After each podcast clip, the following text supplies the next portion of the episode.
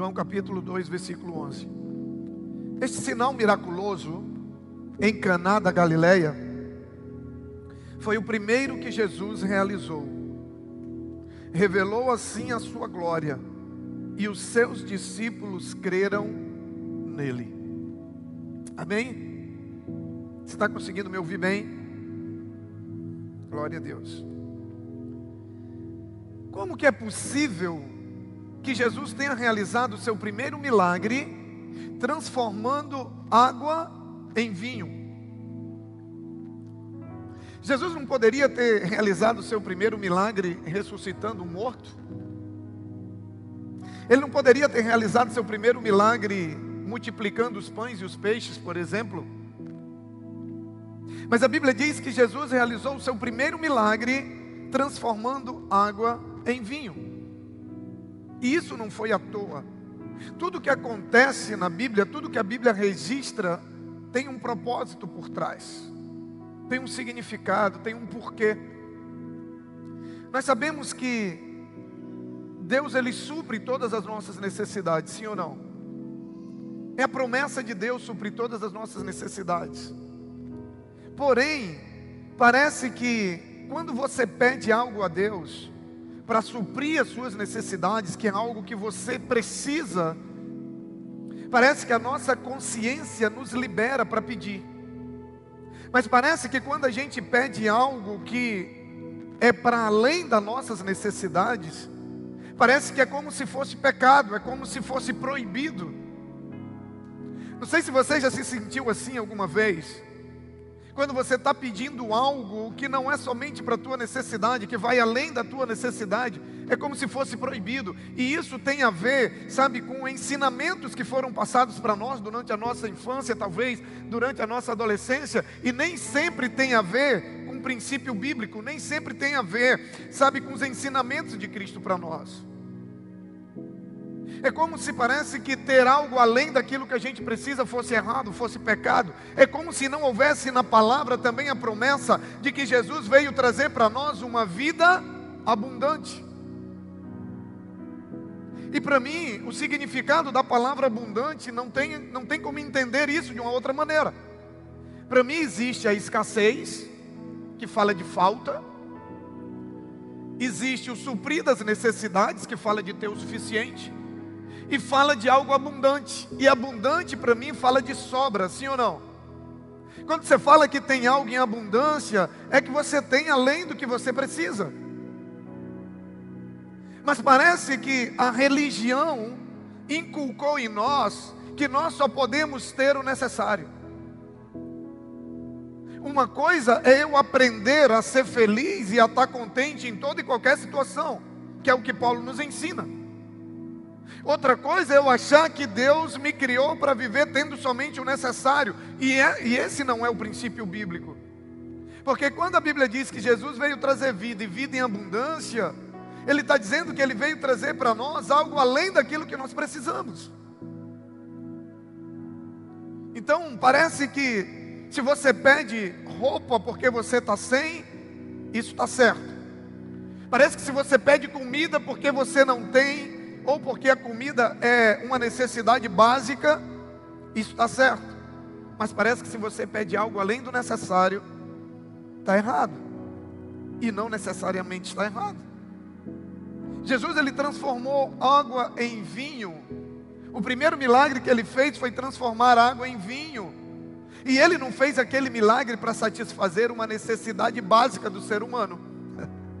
Sim ou não? Se Jesus tivesse transformado, se Jesus não tivesse transformado água em vinho, alguém tinha morrido? Sim ou não? Não. Não era uma necessidade básica. Até porque o povo já tinha enchido a lata a noite toda.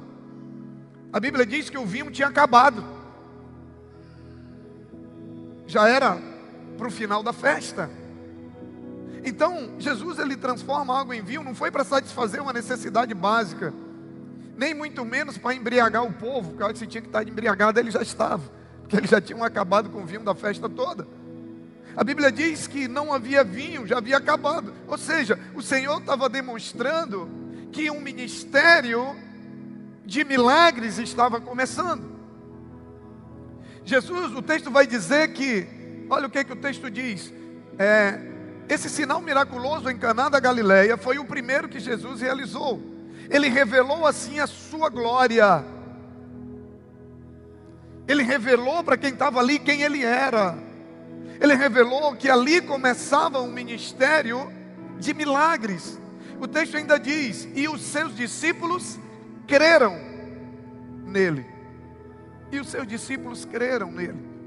Ou seja, o primeiro milagre que Jesus fez não foi para libertar alguém, não foi para curar alguém, não foi para ressuscitar alguém. O primeiro sinal foi transformar água em vinho. E naquela festa todos entenderam que a partir dali, que ali estava alguém que era poderoso, todos entenderam que ali tinha alguém que poderia realizar qualquer milagre. O Senhor nos diz com esse milagre que nem tudo que nós pedimos a Ele tem que ser apenas para nossas necessidades. Não é pecado você pedir a Ele além das tuas necessidades. A questão é o que você vai fazer com aquilo que Ele te dá além das tuas necessidades. Queridos, Deus nos chama para ajudar uns aos outros, sim ou não? Deus nos chama para ser bênção na vida uns dos outros, sim ou não? Mas aí eu te pergunto, como que você vai ajudar alguém se o que você tem só dá para você? Percebe? A questão não é se eu vou pedir, se eu vou orar, se eu quero ter mais do que eu preciso. A questão é o que, que eu quero fazer, é o porquê eu quero ter mais do que eu preciso.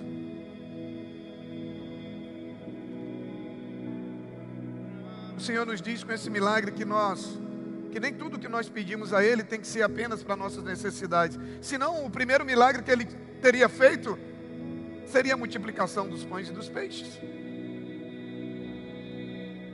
ele teria multiplicado talvez o azeite, a farinha. Nós vemos que Jesus, ele tem o poder para fazer qualquer tipo de milagre na nossa vida.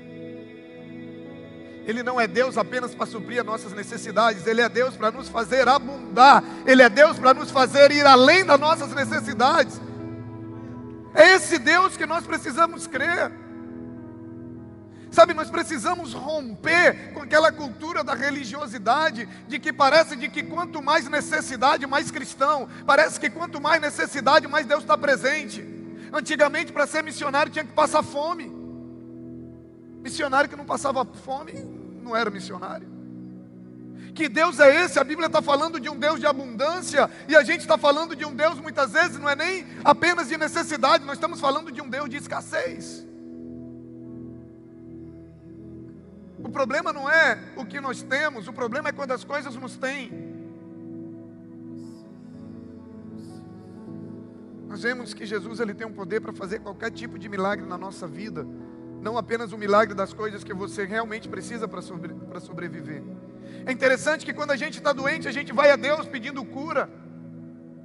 Quando está passando necessidade, a gente vai a Deus pedindo para Ele suprir as nossas necessidades, para Ele entrar com provisão, com providência mas nós não vamos a Ele para ter uma qualidade de vida melhor.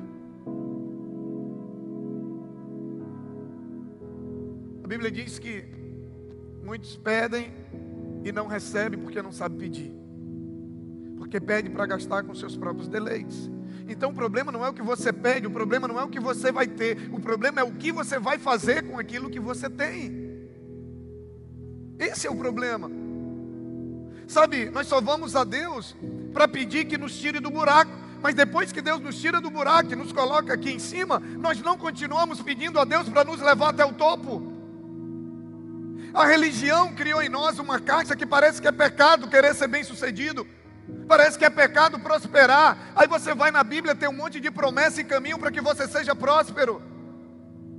Porque você sendo próspero, o número de pessoas que você vai alcançar, que você vai poder abençoar, é muito maior do que se você tiver apenas o básico para as suas necessidades.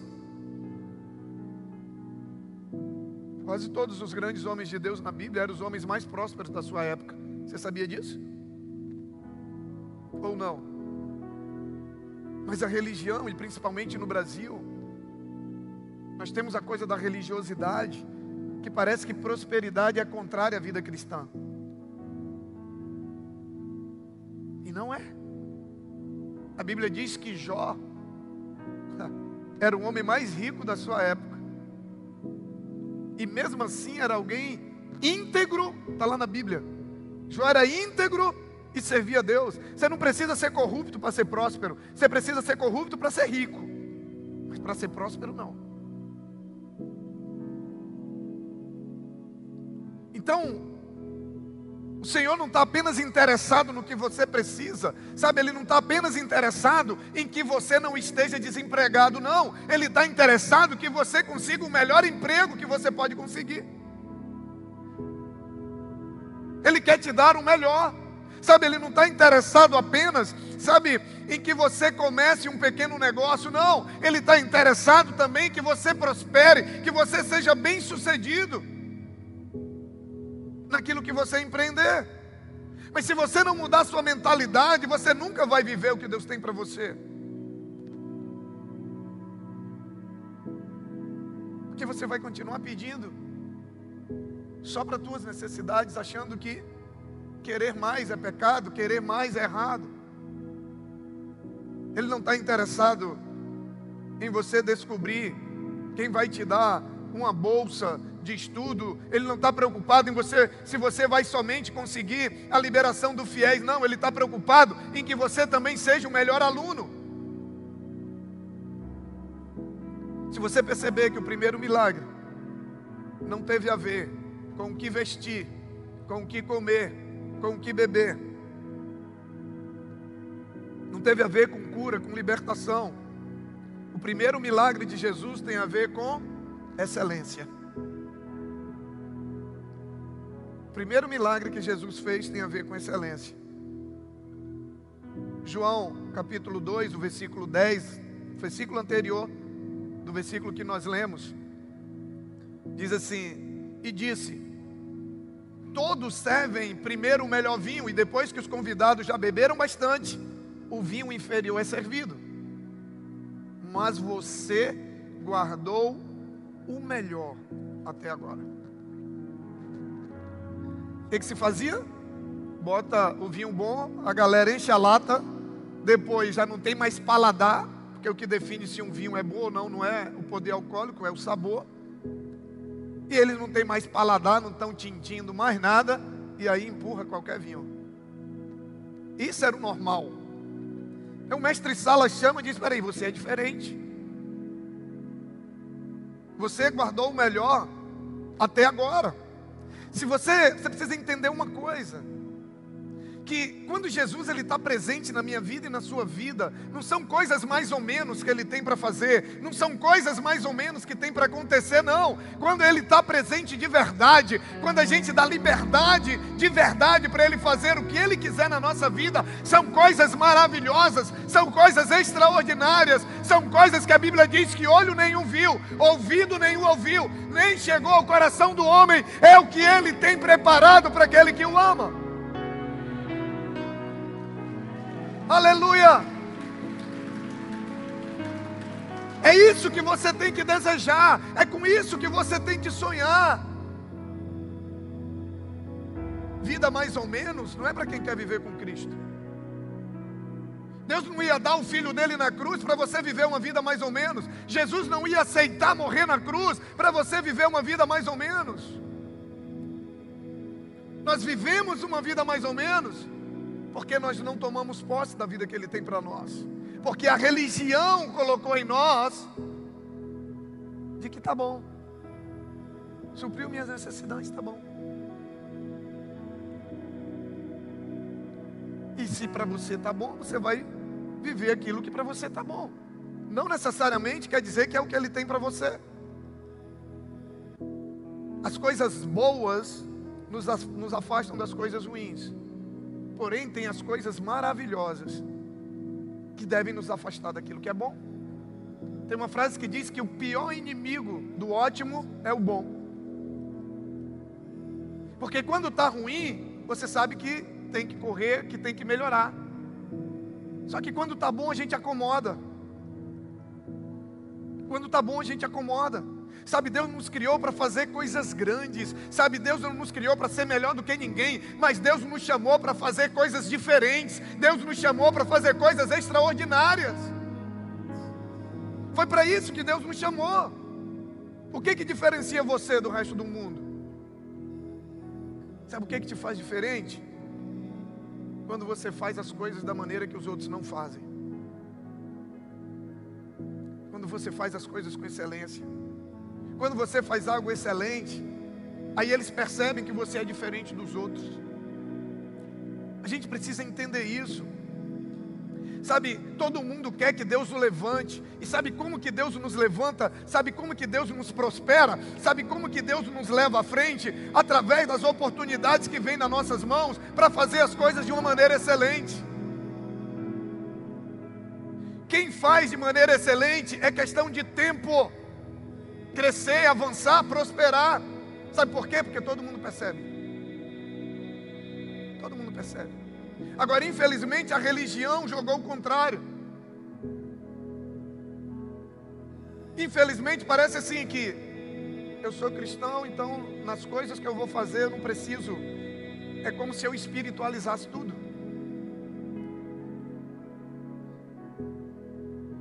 Quando for a próxima vez que você tiver que sabe, fazer uma tarefa na sua empresa, no seu trabalho, na igreja, se tiver que apresentar um relatório, sabe, você tiver que fazer qualquer coisa, faça de tal forma que quem tiver com você na mesa, que quem tiver com você naquele grupo, veja que você fez de maneira diferente, veja que você fez de maneira excelente. Aí eles vão perguntar para você: "Ah, por que que você fez dessa maneira?" Você vai dizer: "Porque eu sou filho de Deus e eu aprendi que Deus serviu o melhor vinho e eu faço tudo que eu faço da melhor maneira possível." Aí você vai se, dif se diferenciar. Na hora que eles perguntarem por que, que você faz as coisas tão bem, por que, que você é tão responsável, por que, que você é tão pontual, você vai dizer: porque eu sirvo um Deus que só faz o melhor para mim. Porque eu sirvo um Deus que serviu o melhor vinho. E é assim que eu faço tudo. Tem muita gente que confunde as coisas. Tem gente que acha que dar um bom testemunho no trabalho, por exemplo, é você passar o dia todo cantando louvor. Deixa eu te falar uma coisa: se você está cantando louvor enquanto você devia estar tá trabalhando, você está dando um péssimo testemunho. Você está dando um péssimo testemunho.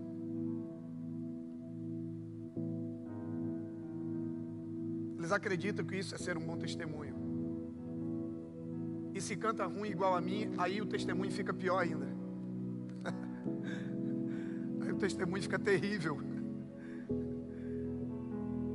Sabe, um bom testemunho você dá. Sabe, quando você vai a um trabalho, quando você vai a um compromisso, sabe, quando você vai a uma reunião, sabe, você chega no horário e você chega bem arrumado, você chega bem vestido. Sabe, a mulher, ela chega lá com a chapinha dela arrumada. Sabe, as pessoas começam a olhar para você e eles começam a ver que você é diferente. Ah, pastor, isso não tem a ver com, com vida espiritual. Só se for na sua Bíblia, porque na minha tem. Deixa eu te falar uma coisa. Quem vê o coração é Deus. As pessoas vê o que está aparente. As pessoas vê o que está aparente. Até que elas vão conhecer o teu coração, é outra história, sabe? As pessoas não vão te distinguir pelo refrão da música que você canta, mas pelo comportamento que você tem. Aí eles vão olhar e vão dizer: ali vem o verdadeiro filho de Deus. E parece que é o contrário, né? Eu ouvi algo uma vez de um empresário, um amigo meu, cristão.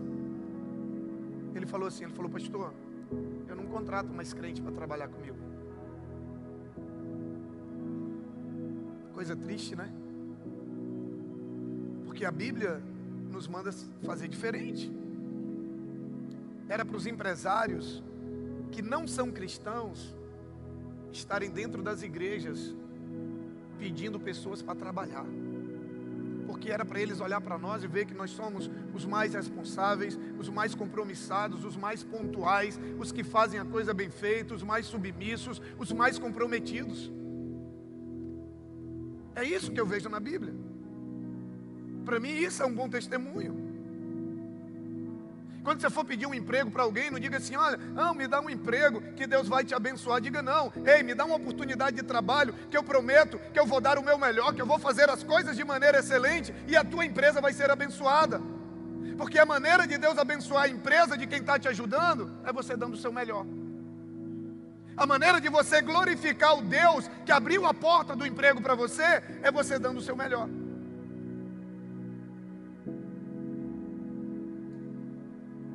Se o Evangelho não afeta o nosso comportamento diário, ele não fez nada. Se o Evangelho não afeta a nossa qualidade de serviço e de trabalho, se o Evangelho não afetou a mudança como você trabalhava na tua empresa, se o Evangelho não afetou a mudança como você trata a tua família, se o Evangelho não afetou a maneira como você serve na tua igreja, ele não fez nada. tempo de viver nossas vidas com excelência em tudo. O primeiro milagre que Jesus fez foi de excelência. E é interessante que às vezes a gente não consegue interpretar bem o texto. Aí a gente acha que foi assim: Jesus serviu primeiro o vinho ruim e depois Jesus serviu o melhor vinho no final. Mas não foi isso que aconteceu. O primeiro vinho não foi Jesus que serviu. Sim ou não? primeiro, Jesus não tinha nada a ver com aquele vinho que foi servido. O vinho que Jesus serviu, o único vinho que foi servido por ele, foi o último. Ele não serviu, é, a, ele não serviu primeiro e por último, não. O único que ele serviu foi o último. Sabe por quê? Porque seja o primeiro ou seja o último, Jesus vai servir sempre o melhor. Não é sobre o momento em que as coisas acontecem, é sobre quem está fazendo acontecer. Culturalmente, quem serviu, o último vinho era o melhor ou o pior? Era o pior. Culturalmente, naquela altura da festa, ninguém estava mais preocupado com qualidade de vinho. Qualquer vinho que servisse seria aceito. Só que Jesus não, seja primeiro, seja o último, seja em qualquer momento, Ele sempre vai servir o melhor, Ele sempre vai te dar o melhor, não importa a hora, não importa o momento, Ele não sabe fazer nada que não seja o melhor.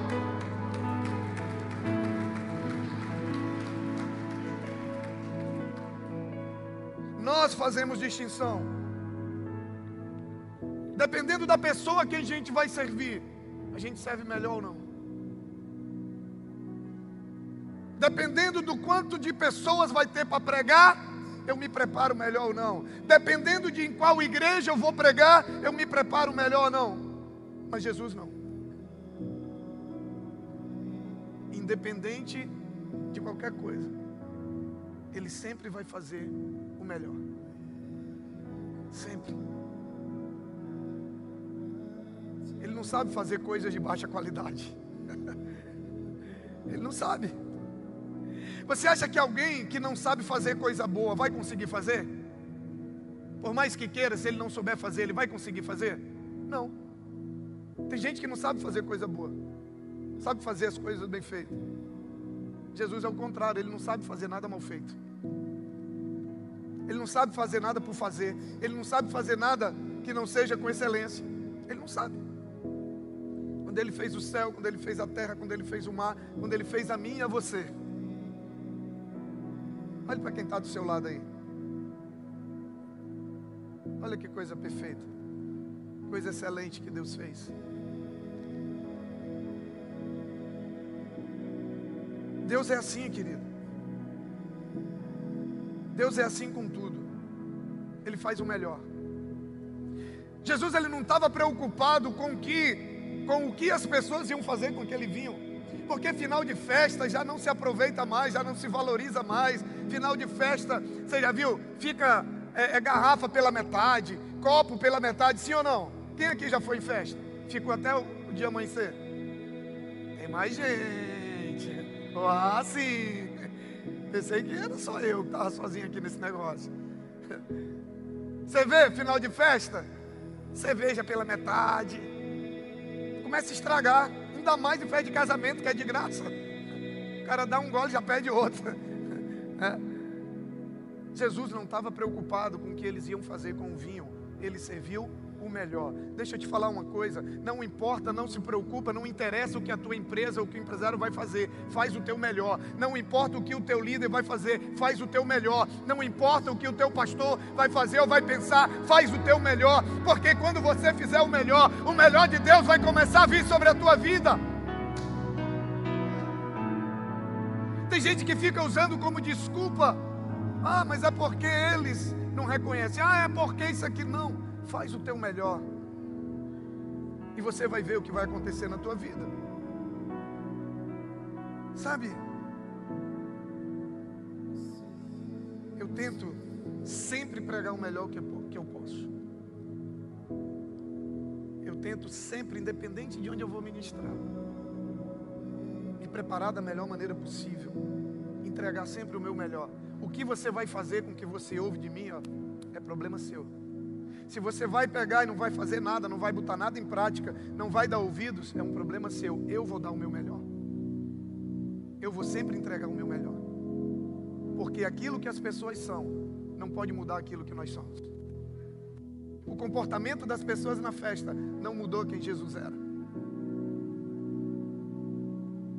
Não deixa que o ambiente ou que os outros mudem aquilo que você é. Quando nós começamos a construir isso aqui, falei para Deus, eu falei, Deus, eu quero o melhor. E todos os dias nós estamos trabalhando para fazer o melhor para Ele. Porque no céu não tem puxadinho. Deus não sabe. Jesus não sabe fazer. Ah, era o final da festa, bota qualquer coisa. Ele não sabe, ele só sabe dar o melhor. Ele só sabe servir o melhor. Ah, não, mas é fulano, porque a vida do fulano está desse jeito. Não interessa, ele vai fazer o melhor. Independente de como esteja a minha vida e a sua vida, ele vai fazer o melhor. É isso que nós temos que fazer, que nós temos que entender. Deus ele não planejou nada do que é o melhor para mim e para você. Nada. E é por isso que ele nos desafia a entregar a nossa vida nas mãos dele, sabe? A seguir a orientação dele, a confiar na sua palavra. Por quê? Porque ele diz: "A minha palavra, ela é boa, perfeita e agradável. Ele está dizendo: Ei, só a minha palavra, só a minha orientação. Ele diz: Eu sou o caminho. Ei, ele diz: Eu sou o melhor caminho para você. Sabe, a minha palavra é a melhor direção para você. Ele diz: O que eu tenho para você é muito melhor do que o que você tem. Os teus planos podem ser bons, mas ele diz: Os meus planos são maiores, meus planos são melhores. A, a vontade, os planos de um pai e de uma mãe para o filho sempre são os melhores, mas os de Deus ainda são melhores do que o meu para os meus filhos. É por isso que eu oro todos os dias: Deus, eu não quero que o meu plano nem que a minha vontade se cumpra na, minha, na vida dos meus filhos, eu quero que a tua vontade se cumpra na vida deles, porque, embora eu, como pai, quero o melhor, o Senhor quer muito mais ainda.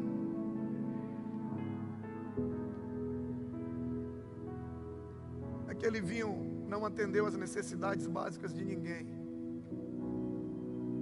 O primeiro milagre foi para mostrar que ele veio para nos dar o melhor. Por isso ele disse: Eu vim para que tenham vida e vida em abundância. Só tem uma maneira de você não viver o melhor: é se você não deixar ele conduzir a tua vida. A Bíblia diz que ele nos deu o Espírito sem medida. A Bíblia diz que na cruz ele derramou até a última gota de sangue. A Bíblia diz que o pai deu o que ele tinha de melhor, que foi o seu filho. Você não vai encontrar em lugar nenhum Deus nos dando nada que não seja o melhor, porque Ele não sabe fazer menos do que o melhor. Chega de viver uma vida mais ou menos, querido. Sabe, é tempo de romper. Sabe, é tempo de avançar. Sabe, se você é discípulo dele, faça o melhor, dê o melhor, busque o melhor, seja o melhor. E você vai ver o que Deus vai fazer na sua vida. Ore pedindo o melhor. Não é pecado você pedir o melhor. Ah, eu já melhorei, eu já cresci, pede mais para Deus. Sabe por quê? Porque Deus vai te usar mais. Você vai abençoar mais pessoas. Fica de pé em nome de Jesus.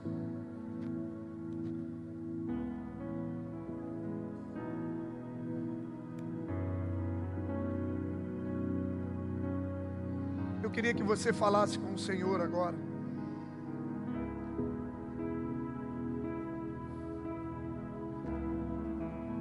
Talvez, talvez alguém tenha necessidade de talvez se arrepender e dizer: Senhor, me perdoa, porque eu não tenho dado o melhor para ti. E quando, quando a gente fala de dar o melhor para o Senhor, não é apenas na igreja. Mas tem gente que nem na igreja consegue dar o melhor, imagine no trabalho, imagine em outros lugares.